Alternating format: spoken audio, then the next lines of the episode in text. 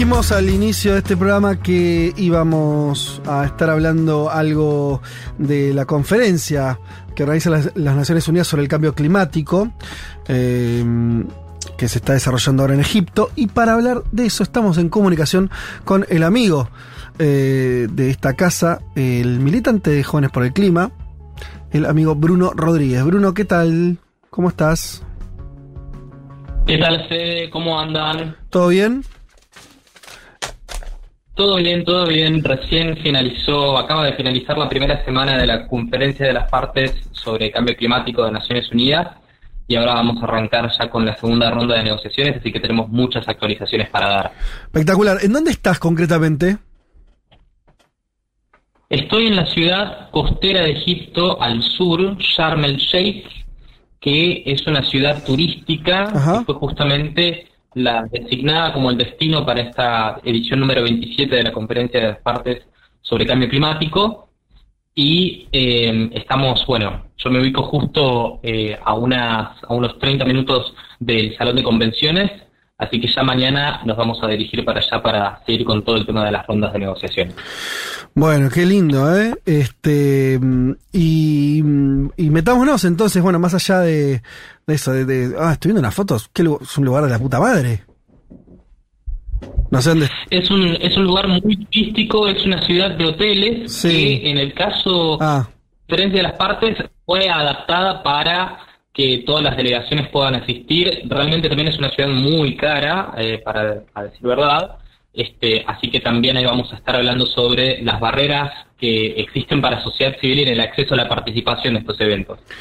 eh, mm, bien. Bueno, ¿vas a visitar pirámides o algo así? ¿Te vas a hacer algún viaje o no? O no, no, no da, de ahí te. Oja- ojalá tuviera, ojalá tuviera la oportunidad, Oh, pero bueno, estás ahí venimos a- nomás. a laburar cuatro Está bien, está bien.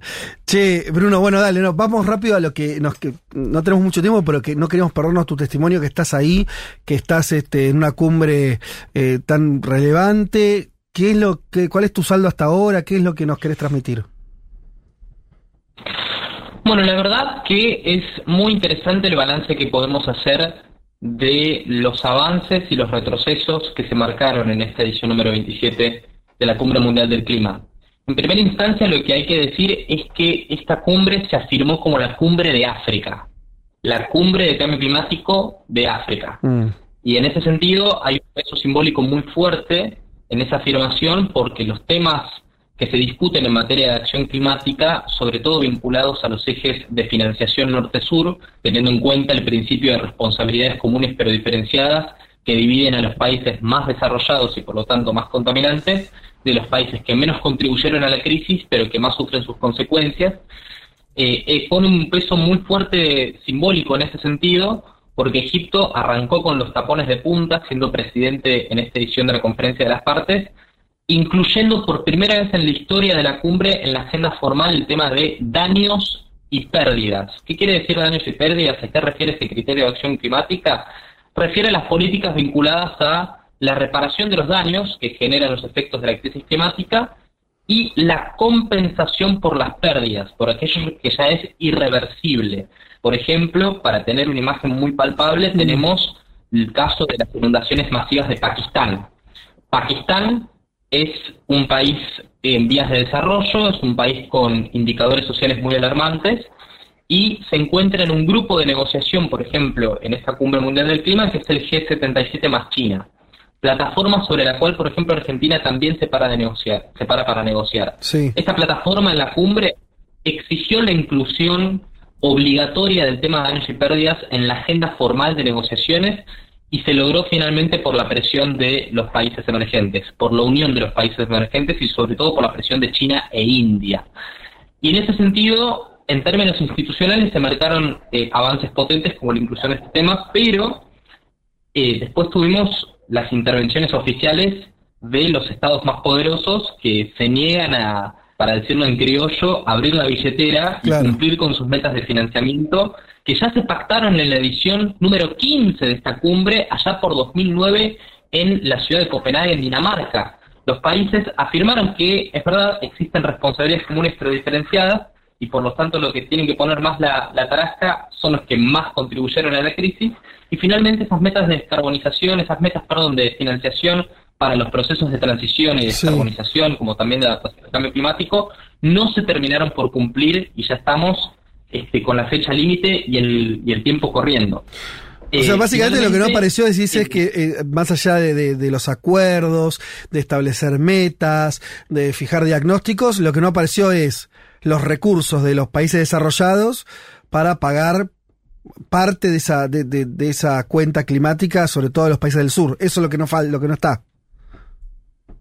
Eso es lo que se está discutiendo ahora, lo que lamentablemente por ahora en esta primera semana no marcó avances eh, muy considerables, pero acá me quiero detener para resaltar la participación de Argentina y qué estuvo haciendo nuestro país. que ahora estamos cerca, estamos por arrancar el Mundial. Bueno, este es el Mundial del Cambio Climático y Argentina juega con su plantel de, de negociadores, a quienes tuve el placer de conocer y con los que pude charlar para que nos cuenten cómo, qué pasa en la cocina, en donde se cocinan las decisiones, en las mesas de negociación cuando tienen que debatir con Estados Unidos, con la Unión Europea, para que finalmente se cumplan con estas mesas de financiación. Y hay muchos temas interesantes. Argentina, por ejemplo, a partir de la representación de la Secretaría de Cambio Climático junto a Cancillería, anunciaron en la comunidad de estados latinoamericanos y caribeños un marco de unidad, un plan de acción de estos países para para aumentar la presión sobre los países más desarrollados para que cumplan sus metas de financiamiento. Y esto es muy importante porque nunca antes también se habían conformado bloques específicamente, bloques regionales para la cumbre, específicamente para exigir por financiamiento. Cada país lo hacía por su cuenta, agregando el reclamo, y a veces criticando a otros países que pedían lo mismo. Por ejemplo, Argentina no es un país que tengan los mismos indicadores macroeconómicos y sociales que un país eh, del sur de África mm. y por lo tanto hay, también hay responsabilidades comunes pero diferenciadas y, y, también hay una percepción distinta sobre lo que los organismos de crédito internacional y los países más ricos eh, ven en cuanto a nuestras necesidades. Somos un país de renta media que forma parte del G20, eh, que tiene también metas de de mitigación, que por ejemplo en el escalafón mundial de emisiones per cápita estamos número 21, más allá de que en el total de emisiones en el grueso, en el escalafón mundial, contribuimos solamente el 0,7% del total. Entonces es una situación complicada en la que se para Argentina. Mientras nosotros estamos viendo si exploramos o no yacimientos este, de hidrocarburos para un sendero de soberanía energética y aumentar nuestras exportaciones en ese frente productivo, estos países se desarrollaron, tuvieron su propia fiesta de explotación de combustibles fósiles y ahora que estamos en la obligación que marca la ciencia de descarbonizar, no quieren cumplir con esa cuota de responsabilidad. Por eso esta cumbre, al ser la cumbre de África, invita a los países en desarrollo como la Argentina, como los miembros también de la Unión Caribeña, a poner su reclamo sobre el centro de la mesa. Y algo que me sorprendió del plantel de negociadores argentinos es la poca capacidad con la que se cuenta para poder eh, afrontar el estrés y el peso de la cumbre. mira, te doy un ejemplo muy concreto en números. Hay como 20 salas de negociación distintas y nosotros tenemos 8 negociadores que se tienen que repartir para estar en cada sala y poder eh, actualizar la posición argentina en cada uno de esos espacios. Y eso habla de la necesidad de, de reforzar ese frente de que Argentina empiece a darle como Estado, como política de Estado, mucha más pelota a la representación de los intereses nacionales en esas instancias.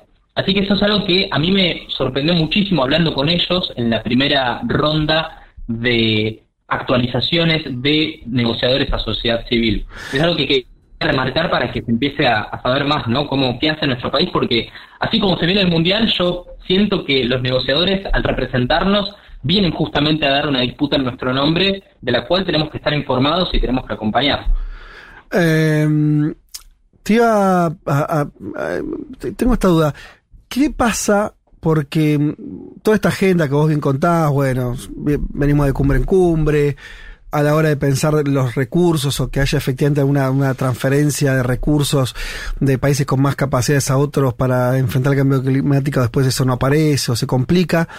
¿Cómo impactó en esta cumbre toda la nueva situación posguerra, donde cambió, por lo menos en Europa, y Estados Unidos también, todo lo que tiene que ver con matrices energéticas y demás que se venía discutiendo, bueno, la guerra como que, hizo borrón y conto nueva de eso. ¿Eso se traslada también de alguna manera a la cumbre? Sí, totalmente. De hecho, lo vemos materializado a ese traslado del tema de la guerra con el discurso que dio Biden hace muy poquito en la cumbre, en el que además de hacer muchos anuncios eh, y promesas, como por ejemplo contribuir con hasta 11.400 millones de dólares anuales para financiación internacional, o otro compromiso con el Fondo de Adaptación de contribuir hasta 100 millones de dólares eh, y 150 millones de dólares específicamente para eh, acelerar planes de emergencia eh, de adaptación y resiliencia en África, hizo mención a la guerra como un factor que empezó a, poner de manifiesto el problema del abastecimiento energético, mm. eh, particularmente en Europa, y cómo esto fue una, catapulta para volver al carbón y retroceder en las metas de descarbonización pasadas por los países de la Unión Europea. en ese sentido reforzó, dijo que bueno, justamente la respuesta para salir de esta encerrona es eh, acelerar, en, acelerar los marcos eh, del mercado, los marcos más laxos del mercado para el acceso a tecnologías que nos permitan avanzar con, con el desarrollo de las energías renovables y demás. Este, pero justamente es muy contradictorio esto que se dice en el discurso de Biden, estas promesas y esta lectura correcta, a mi juicio, sobre el contexto de la guerra y el tema de la soberanía y el abastecimiento energético de los países, con lo que efectivamente están haciendo. Eh, realmente no se puede poner, no se puede construir un escenario de igualdad de condiciones para avanzar con un proceso de transición energética eh, que realmente nos permita eh, no superar el objetivo de este, justamente atenernos al 1.5 de la temperatura promedio global, si no, si no se financian este, a los países que tienen que llevar adelante este proceso en igualdad de condiciones con los países más poderosos. y, y por eso el reclamo el reclamo se coloca sobre el centro. Pero bueno, este Biden vino, mm. y esto también me parece que es importante contarlo, vino por tres horas y se fue. Claro. Eh, la cumbre ah, pasada, el estadounidense estuvo presente durante la totalidad de la duración de la cumbre. Eh, Bruno, eh, estamos hablando con Bruno Rodríguez, militante de Jóvenes por el Clima, eh, está en estos momentos en Egipto participando de la cumbre de la COP27, como se conoce la cumbre de Naciones Unidas sobre cambio climático. última, ¿cómo, si mm, mm, tuvieras que, por eso es un poco superficial lo que te voy a preguntar, pero ¿a qué país ves que tiene la posición más interesante? Y cuando digo oposición me refiero a discurso y acción, a las dos cosas, eh, de todos. Eh, ¿Tenés ahí, alguno que decir, mira, la verdad que lo que está haciendo tal, a mi juicio, es el que, el que tiene una posición más, eh, más proactiva, más interesante, más audaz, que lo es más comprometido? ¿Existe eso?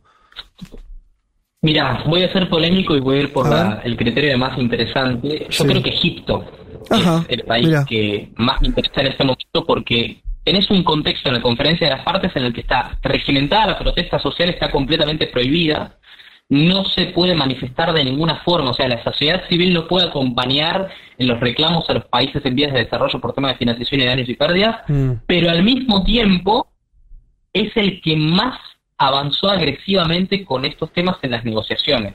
¿Con qué temas? Entonces, ahí hay con temas de financiación y daños ah. y pérdidas, por lo que justamente queremos protestar y no nos dejan. Entonces, es una contradicción muy, muy interesante como el hecho de que la se haya organizado por un país africano da mucho más margen para que en la agenda formal se logren avances concretos, la inclusión de daños y pérdidas en la agenda formal de negociaciones y demás este, temas como por ejemplo también la unión de los países caribeños y latinoamericanos en la CELAC con una postura conjunta de presión a los países mm. más desarrollados, pero al mismo tiempo no se puede protestar de ninguna manera. Está completamente prohibido la protesta social. Entonces esto me parece muy interesante, muy contradictorio, es algo que no había pasado. Recordemos que en la edición pasada de la cumbre se hizo en Glasgow, en mm. Escocia, 250.000 personas marcharon en ese momento en simultáneo a la cumbre, así que es algo que me, gustaba resaltar. Bruno Rodríguez, eh, te agradecemos muchísimo la, la, la crónica que nos hiciste desde allá. ¿Hasta qué día te quedas? Yo me quedo hasta el 20, ya cuando finalice la cumbre. Me, quedo por toda, toda la duración del evento. Ah, bueno, una semanita más estás ahí en el balneario egipcio. Lo vas a ver a Lula entonces. Lula viaja esta semana. Sí, lo voy a ver, el, me parece que el 17, así que sí, ya preparando todo con la delegación joven de Brasil para, para ese gran evento. Ah, bueno, piola eso también, que a la cumbre para que, se conecten ustedes en términos internacionales también, ¿no? Otros, otros jóvenes, otros militantes eh, ambientales de otras partes del mundo. Sí, totalmente. Ahora estamos a full con la construcción de la Unidad Latinoamericana de las Juventudes de Sociedad Civil, así que también además de dar actualizaciones en temas de negociaciones, si mm. necesitan, por supuesto, también puedo contar qué estamos tramando desde las juventudes de, las organizaciones eh, de sociedad civil. Bueno, interesante. Entonces, por ahí, si ya que te quedas este, una semana más, eh, si el domingo todavía estás por allá, podemos hacer una salidita y más, más política por ahí, que nos cuentes más ese trasfondo, ese tejido eh, político este, que, que estás haciendo. ¿Te parece? Dale, como siempre a disposición. Un abrazo grande.